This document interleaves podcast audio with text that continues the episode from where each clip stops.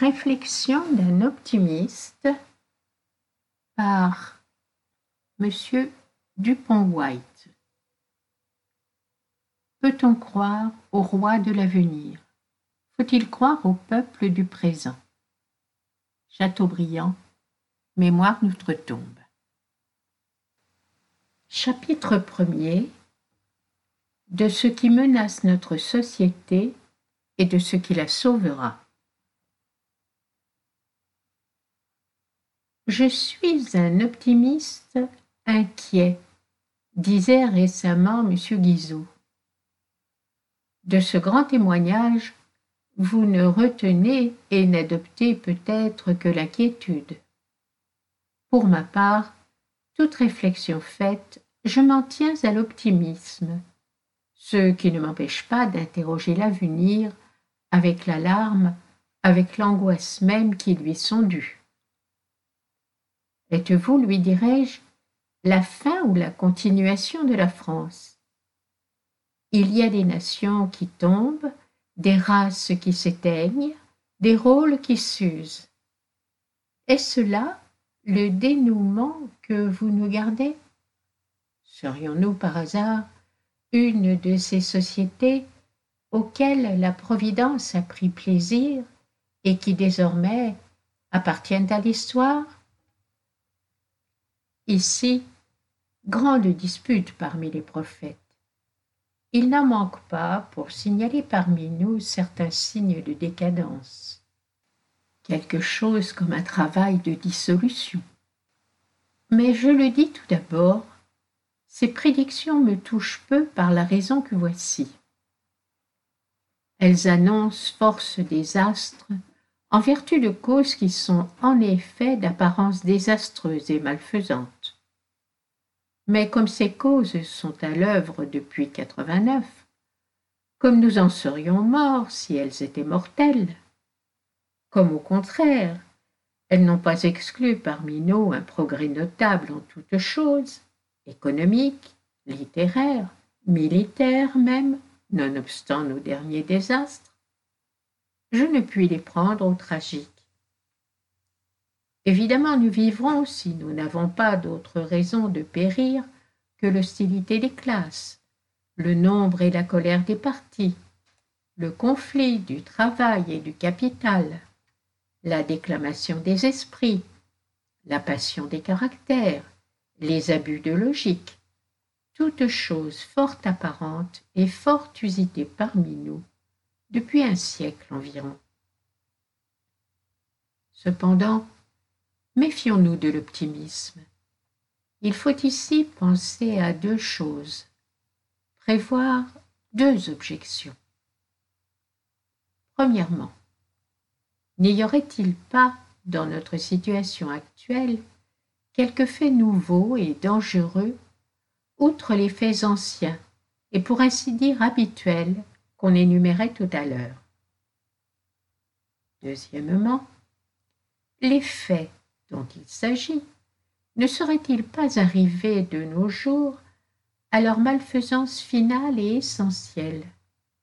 Tant va la cruche à l'eau. Si vous préférez les images aux proverbes, il y a celle de la balle élastique qui, après plusieurs rebonds, finit par rester à terre. Nos idées sont progressives, dit Chateaubriand, mais nos mœurs les soutiennent-elles? Il ne serait pas étonnant qu'un peuple âgé de quatorze siècles, qui a terminé cette longue carrière par une explosion, fût arrivé à son terme. Il est certain que notre manière d'être depuis 1789 a fait paraître en ce pays plusieurs gouvernements qui n'ont pu tenir, mais qui ont laissé des partisans, c'est-à-dire des candidats au pouvoir, Or, cela est une chance croissante de guerre civile. Plus nous comptons de gouvernements renversés, c'est-à-dire de révolutions, plus nous avons de partis. Aujourd'hui, ces partis sont assez nombreux et assez forts pour se faire obstacle les uns aux autres, pour se tenir en échec et pour empêcher la création d'un gouvernement. J'indique cette hypothèse sans m'y arrêter autrement parce que la dernière chose qui puisse manquer à ce pays, c'est un gouvernement, tant il a l'habitude et la passion d'être gouverné. Cela est un des bienfaits qui appartiennent à la centralisation. Un régime où le pouvoir se fait aimer, parce qu'il revêt certaines qualités, à cette hauteur, à cette distance, et devient semblable à la loi, qui est l'intelligence sans la passion, dit Aristote. C'est ce qui a fait la fortune des rois de France. D'une manière générale, c'est ce qui a fondé parmi nous le principe d'autorité, avec des effets qui nous sauveront de l'anarchie.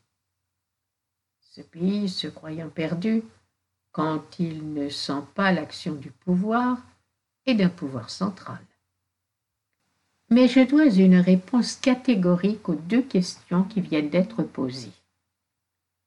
Sur la première, je remarque aujourd'hui deux faits nouveaux parmi nous l'invasion et le suffrage universel. À l'invasion, je n'attribue aucune influence mauvaise dans l'ordre politique elle aurait plutôt un certain effet d'apaisement, de conciliation dans une pensée commune et patriotique. Quant au suffrage universel, le cas est tout différent. Nous subissons là une institution nouvelle qui pourrait être d'un grand effet et qui veut être mûrement considérée. Il est vrai que cette tyrannie implicite et virtuelle du nombre n'a pas encore paru dans les faits depuis vingt-deux ans qu'elle est dans les lois. Cependant, il y a là une menace fondamentale sur laquelle nous reviendrons. Je ne regarde pas la commune et les crimes de la commune comme le signe d'un mal nouveau parmi nous et d'un poison particulier. C'est simplement une révolution de plus, aggravée cette fois par l'état cérébral et par tout cet armement qu'avait laissé derrière lui le siège de la capitale. Qu'y a-t-il donc aujourd'hui de nouveau et d'inquiétant? Il y a ceci, que les régimes antérieurs étaient instables, mais avec une apparence, avec une illusion de stabilité les deux empires, la Restauration, le gouvernement de Juillet, ont eu leurs croyants, ont fait leurs dupes. Je crois à ce gouvernement comme au soleil, me disait vers 1840 un orléaniste convaincu. Pareille conviction abondait sous nos différentes monarchies qui se déclaraient héréditaires, se constituaient forever se berçait de permanence et d'éternité. Je maintiens qu'elles ont usé et ruiné cette illusion à force de tomber. Mais ce n'est pas une raison pour que le régime actuel ait plus de réalité, plus d'horizon. Avant de dire la chose qui nous sauvera, je remarque deux choses qui contribueront à notre salut le crédit public et la discipline de l'armée. Qu'importe le nombre et la violence des partis, si l'armée est fidèle, si elle est isolée des populations à réprimer, si elle obéit aux ordres de répression, et surtout si elle en reçoit. Quant à notre crédit public, c'est le fait et la récompense d'une nation qui possède la puissance du travail, la vertu de l'épargne, la probité du débiteur, probité qui est devenue parmi nous une vertu de gouvernement à l'épreuve de toutes les vicissitudes, de toutes les catastrophes. Outre la discipline de l'armée, outre le crédit de l'État, par-dessus toute chose, enfin, il faut compter comme très propre à relever le pays un trait de caractère qui paraît dans toute son histoire. Ce trait, capital et sauveur, c'est le goût de l'ordre, le besoin de gouvernement, l'invocation de l'autorité. Ceci est pour répondre à l'une des questions que nous avons posées dès le début, celle de savoir si tant de vicissitudes et de catastrophes depuis 1789 ne tiennent pas à quelque principe pernicieux. Et si ce principe, qui nous avait laissé debout jusqu'à présent, n'est arrivé de nos jours à son effet final et destructif? Il y a toute une école pour imputer nos désastres à nos changements politiques, et ces changements eux-mêmes un certain virus qu'on est convenu d'appeler l'esprit révolutionnaire. C'est une étrange façon, selon moi, de comprendre le passé. Je ne connais pas de plus prodigieuse inadvertance. Fut-il démontré que la France abusa des révolutions, il resterait à savoir si ce n'est pas pour avoir abusé de la tradition, pour avoir vécu trop longtemps du passé, pour s'en être rassasié jusqu'au dégoût, pour y avoir pris une aversion démesurée des anciennes forces et des anciennes idées. Mais cette étude nous mènerait un peu loin.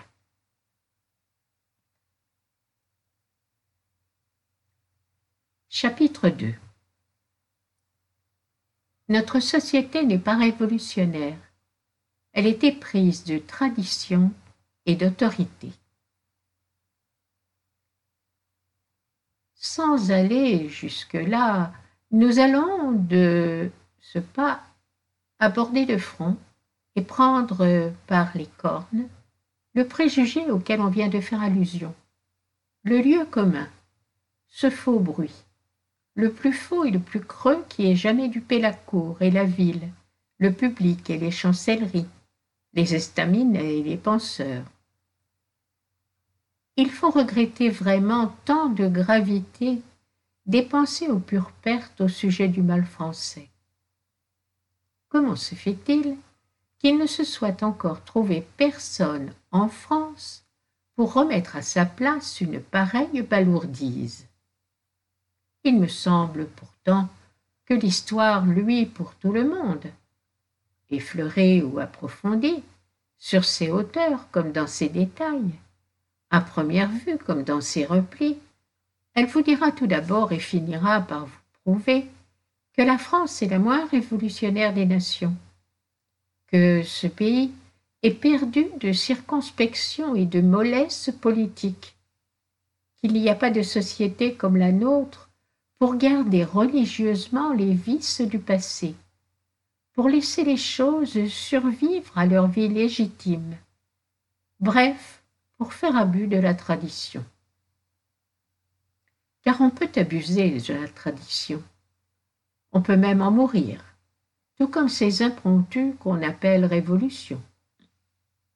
L'unique différence est celle des décadences, des épuisements, des extinctions au cas de mort subite et violente.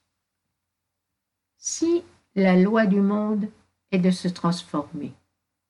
La durée en soi n'est pas un bien, un but, un idéal, pas plus que la destruction. La durée a tout juste la valeur des choses où elle s'applique et devient un mal quand ces choses deviennent pernicieuses ou simplement inutiles, tenant la place des choses meilleures qui aspirent à naître. Les institutions vivent ce qu'elles valent, et dès qu'elles ne valent rien, n'ont aucun droit de vivre. Nous pourrions montrer que l'Angleterre a fait un abus de la tradition dans le cas de l'Irlande, en y laissant jusqu'en 1828 quelque chose comme l'Inquisition, et qu'elle s'est fait là une question insoluble, une ennemie implacable Mais parlons de nous. Parmi nous, la tradition s'est donnée carrière. L'Ancien Régime a duré 200 ans de trop en France. Voilà le fait. Car il a duré dans toute la plénitude, dans toute la rigueur de ses institutions, jusqu'aux abords de 89. Et cela tandis que depuis deux siècles les idées de la France, ses idées religieuses et politiques, étaient absolument changées par un essor d'esprit incomparable.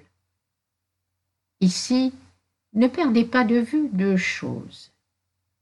Si mauvaises étaient les institutions d'autrefois, qu'elles ont laissé cette rancune implacable parmi les masses, qui est un des embarras, une des terreurs de notre situation. D'un autre côté, si justes et si saines étaient les invocations de 89, qu'elles ont prévalu dans la charte de 1814 et qu'elles ont reparu dans toutes nos constitutions pour devenir, sous les formes de gouvernement les plus diverses, le fond même de notre société. Vous voyez là les fruits véritables et naturels de l'esprit français. Je n'ai pas besoin de dire quel était cet esprit. Une puissance, apparemment dès le siècle de Louis XIV. Puissance qui fut au siècle suivant émancipation, curiosité sans bornes, propagande européenne. Mais cet esprit, ainsi fait, n'avait rien obtenu, ce qui s'appelle rien, jusqu'au moment où il renversa tout. Ne me dites pas à ce propos que les choses se sont passées en Allemagne comme en France. C'est-à-dire que là, comme parmi nous, l'Ancien Régime est demeuré intact jusqu'en 89 et que la France aurait bien pu imiter la patience allemande. Est-ce que l'Allemagne avait eu comme la France un XVIIe siècle qui est une date de l'esprit humain et un XVIIIe siècle qui, sur les questions d'Église et d'État, avait ébranlé toutes les intelligences et toutes les consciences, celles mêmes du noble et du prêtre. On ne citerait pas une autre société à aucune époque, sous aucune latitude, qui, avec un tel renouvellement d'esprit, et garder ces lois anciennes, des lois détestables, en face d'un esprit qui représente une grande époque dans l'histoire intellectuelle du monde.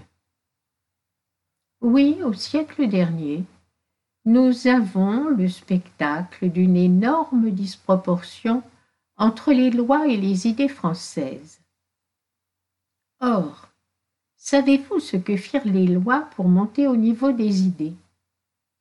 Si peu de choses, et si tard qu'on leur a bientôt dit. Elles abolirent la torture en 1784 seulement.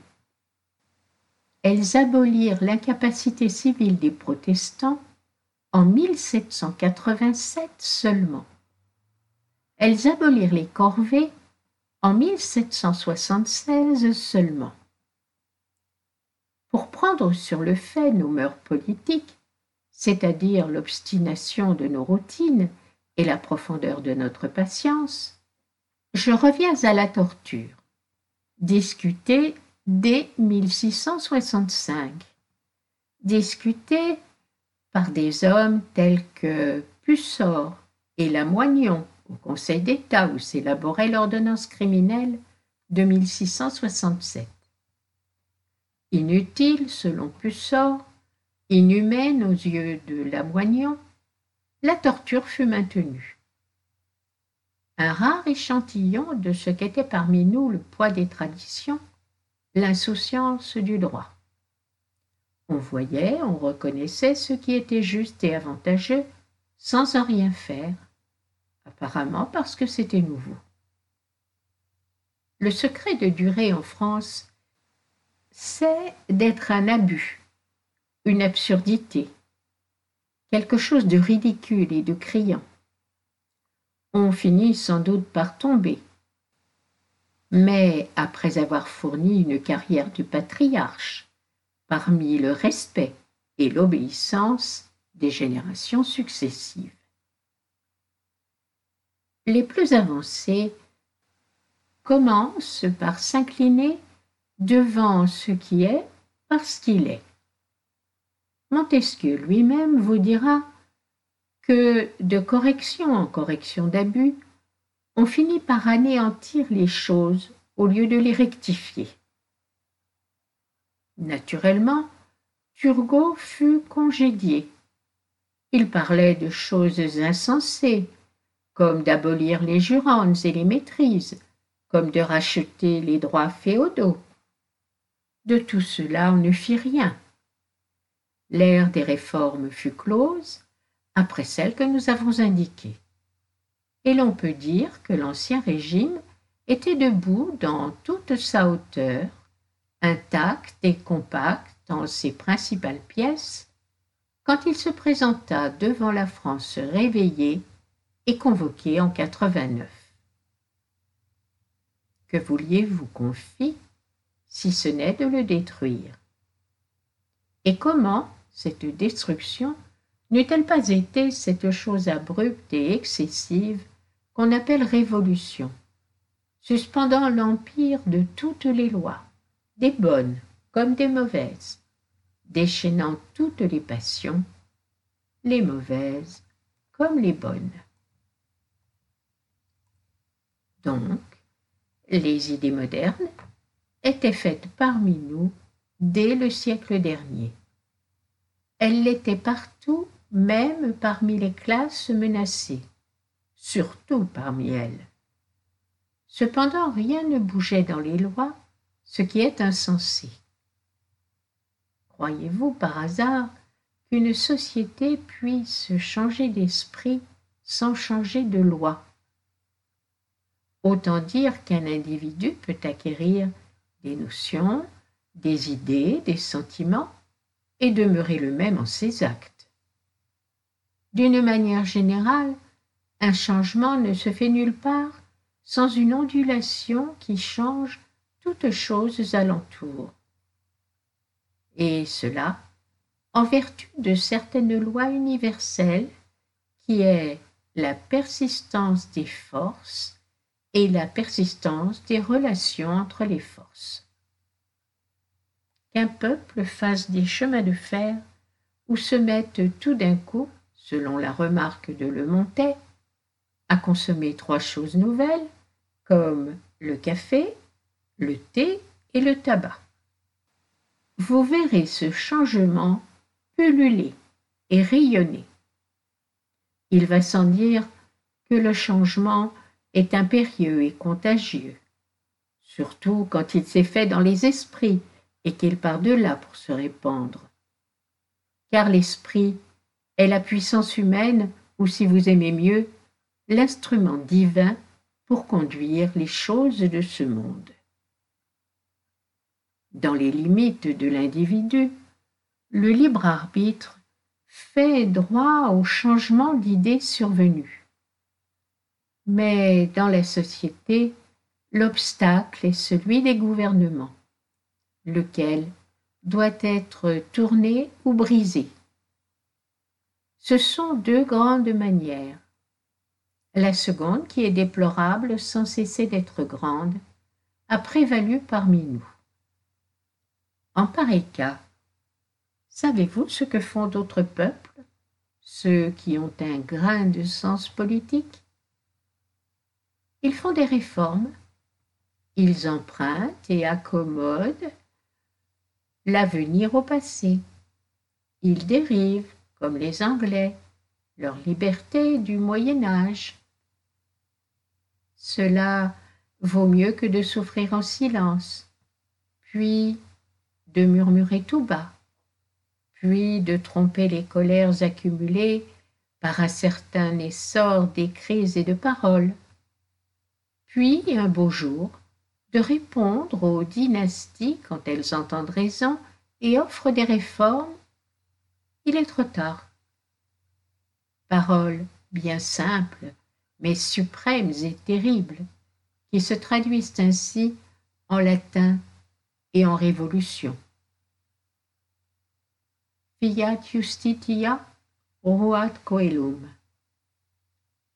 Quel est donc ce proconsul auquel les Gaulois répondirent un jour Nous ne craignons qu'une chose, c'est que le ciel ne tombe sur nos têtes. Tels ancêtres, tels descendants, avec un progrès sensible, comme vous voyez. La chose peut se raconter ainsi. Il y avait entre le Rhin, les Alpes et les Pyrénées un peuple bien situé, bien doué, bien mélangé de souffle barbare et de culture romaine. Ce peuple fut grand par l'esprit dès le Moyen Âge. C'est là, disent certains philosophes, que se fit la véritable Renaissance. Ce n'est pas lui qui fait la réforme, mais il fait voir au monde une époque comparable à celle de Léon X, d'Auguste et de Périclès. À cet éclat, il ajoute la gloire des armes, la renommée et le crédit d'une lourde épée. Il a le privilège de lutter contre des coalitions. Avec de telles œuvres et de telles prouesses, qui sont celles de la société tout entière, qui élèvent l'âme et les sentiments d'un peuple, comment ce peuple tiendrait-il dans les limites du Moyen Âge? Dans le cadre féodal. Naturellement, il y échappe. Officiellement, on l'y retient. Singulière destinée. Sa littérature est copiée en Europe. Ses idées au sujet de la noblesse et de l'Église font fortune en Europe, où l'on ne voit partout au XVIIIe siècle qu'un roi doublé d'un marquis mettant à mal les nobles et les prêtres. Quant à lui, il ne fait rien de ce qu'il pense. Il n'en impose rien à ses gouvernements. Il supporte les lois les plus contraires à ses idées. Il pêche en un mot par excès de patience et de longanimité. C'est ce qu'il a perdu. Étonnez-vous donc après cela de quelque excès contraire dans la voie des représailles et des destructions. Il n'y a de coupable ici que les pouvoirs publics pour n'avoir rien mis dans les lois de ce qui était dicté par l'opinion et acquis à la société.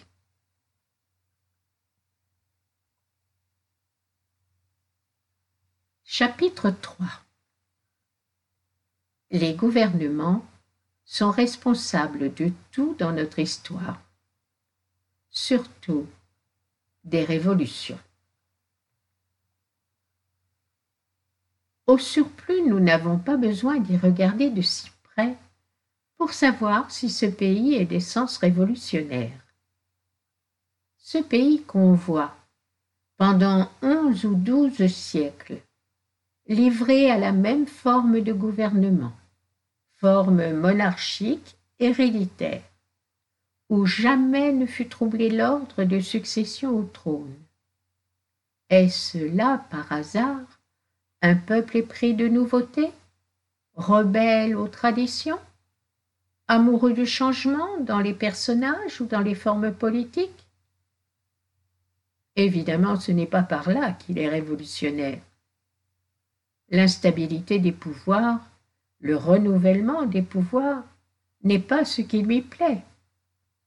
Et si tel est chez lui l'événement, vous ne pouvez pas dire que cela vienne de lui, de ses entrailles et de son tempérament. Maintenant, serait-il révolutionnaire par un autre biais? Parce qu'il lui plairait de n'obéir à aucun pouvoir, ancien ou nouveau d'être indiscipliné, effréné. Enfin, aurait-il le tempérament individualiste, le tour d'esprit individualiste, lequel consiste à borner étroitement l'action des lois et de l'État, à revendiquer pour un individu le droit d'agir en toutes choses sans être repris par aucune autorité ecclésiastique ni séculière, ce qui était le droit réclamé par les puritains, comme dit Bossuet. Curieuse pièce que l'individualisme. Un trait nouveau de l'humanité, un sixième sens apporté par les barbares, qui ne furent pas purement destructifs, comme le prétend un illustre philosophe de l'histoire, M. Littré. Cela, en effet, n'est ni antique, ni chrétien, mais purement barbare. La preuve en est que la plus haute expression de l'individualisme est le duel, inconnu des anciens et réprouvé par le christianisme. Des sociétés nouvelles sont nées de cet esprit. D'autres en ont seulement aspiré quelque chose. Parmi ces dernières, la France. Parmi les premières, l'anglo-saxon. Tout récemment, un grand esprit exposait la doctrine de l'individualisme dans un livre qui est un traité.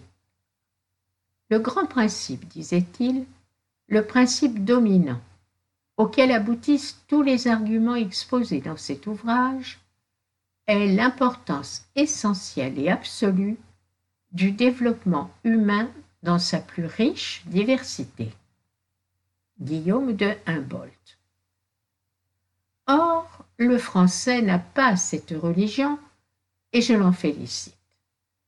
À quoi bon ce développement d'une espèce qui compte dans les richesses de sa diversité l'égoïsme et ses roueries ou ses violences? Ce lyrisme n'a jamais pu m'entrer dans la cervelle, et si ce n'était le nom de Humboldt, je ne m'y arrêterais pas un instant.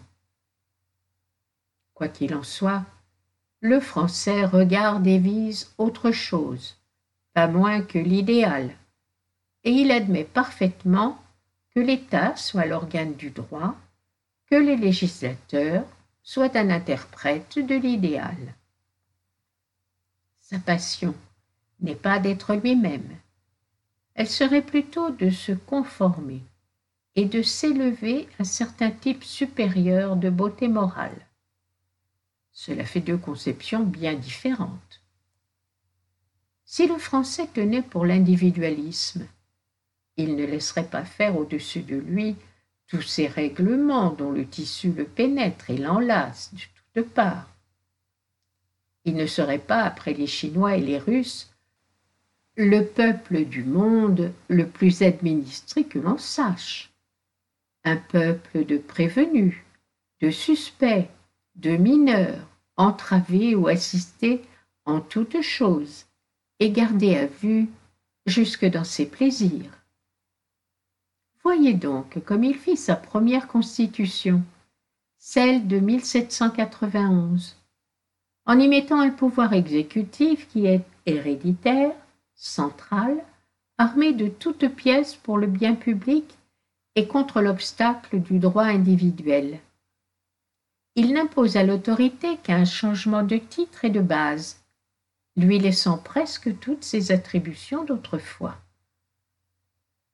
Sautons quelques années où les angoisses du présent et les colères du passé ont fait de la France une prison, un camp, un champ de bataille. Tout ce que la France peut faire en ces sanglantes années, c'est de ne pas être envahie, c'est de vivre, cela franchi, il faut voir comme ce pays excelle et s'empresse à reconstituer le pouvoir. Il acclame le consulat, il acclame les Bourbons, il acclame Casimir Périer, et nous l'avons entendu, en 1848, acclamer le gouvernement provisoire d'une république. C'était provisoire et c'était républicain mais c'était chose étiquetée gouvernement, et l'adhésion fut universelle. Il m'en coûte beaucoup de le dire, mais je dois ajouter qu'il acclama tout aussi haut le gouvernement né d'un coup d'État en décembre 1851. On a bientôt fait de dire à l'aspect de certaines vicissitudes que la France a le goût des révolutions. Mais peut-être n'a-t-elle que le dégoût des mauvais gouvernements ou l'indifférence à l'égard des gouvernements sans grandeur. Cette conjecture est naturelle quand on parle d'une société comme la nôtre, c'est-à-dire la plus gouvernée, la plus réglementée, la plus administrée qui fut jamais.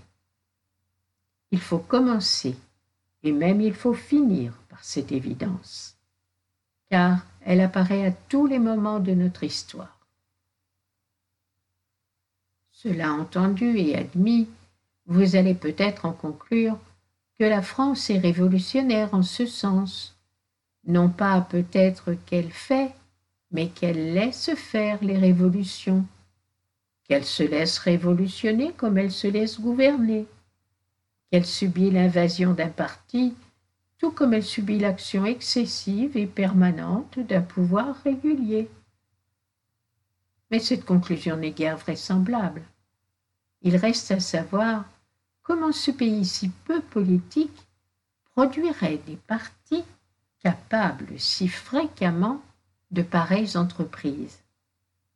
On ne conçoit pas sur un tel fond d'inaptitude ou d'indifférence politique un tel essor des passions politiques, une telle vigueur des partis.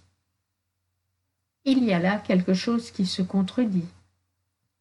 La présomption est que les révolutions ne viennent pas des partis et de leur violence, mais surtout des gouvernements et de leurs fautes, qui sont tantôt des excès, tantôt des défaillances. A priori, un gouvernement est responsable de tout ce qui se passe dans une société parce que c'est lui qui en fait l'éducation, non seulement par ses lois, mais par sa conduite et ses exemples. Il est l'organe du droit, et s'il enseigne mal, s'il pratique mal le droit, il est le premier coupable de tous les désordres privés ou politiques qui éclatent dans cette société. Ainsi, je n'accuse pas plus les partis que la nation. À charger ainsi les gouvernements, on ne croit rien dire de trop. Les peuples et les gouvernements ont sans doute une action réciproque par où ils se déterminent les uns les autres et ne peuvent différer sensiblement. Mais la plus grande somme et la plus grande portée d'action est avec les gouvernements parce qu'ils ont pour eux la force, non seulement la force matérielle et officielle, mais la force morale, l'autorité, le prestige, tout ce qui fait la mode et l'opinion, tout ce qui plie la machine au respect, comme dit Pascal. Là où est l'action et la force, là aussi bien est la responsabilité. Un peuple mal élevé et maltraité par ses gouvernants, corrompu par les exemples officiels, aura peut-être encore la vertu de se révolter. Mais il n'aura pas celle de modérer sa révolte. Que le pouvoir ne s'en prenne qu'à lui-même. Il a les aventures qu'il mérite et des rebelles à son image. On ne saurait trop accuser les gouvernements. Pouvoir oblige aussi bien que noblesse. Là sont les grands devoirs, ces peines de toute grandeur. Est grand ne l'est pas pour lui-même apparemment. La Providence rachète l'inégalité de ses dons en leur commandant de se répandre de se dépenser au profit de tous. J'ajoute que le pouvoir a pour effet d'élever l'âme et les sentiments, d'ouvrir l'esprit, de faire apparaître l'idée du devoir. d'où il suit le souverain ou l'homme d'État qui demeure égoïste et insouciant sous de tels aiguillons, sous un tel souffle, est le dernier des hommes, quelque chose comme Louis XV. En fait, la plupart des sociétés sont ce qu'elles sont par la vertu ou par le vice de leur gouvernement. Telle cause, tels effets. Or, les gouvernements représentent dans le monde politique une grande cause, la plus grande qui est le don d'agir sur les hommes.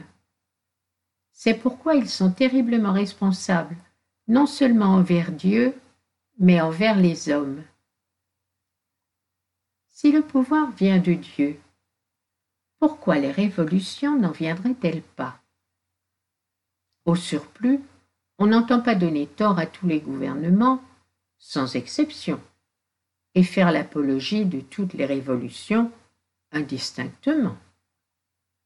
On en sait une qui peut bien passer pour une révolution de luxe et de pure fantaisie, celle de février 48.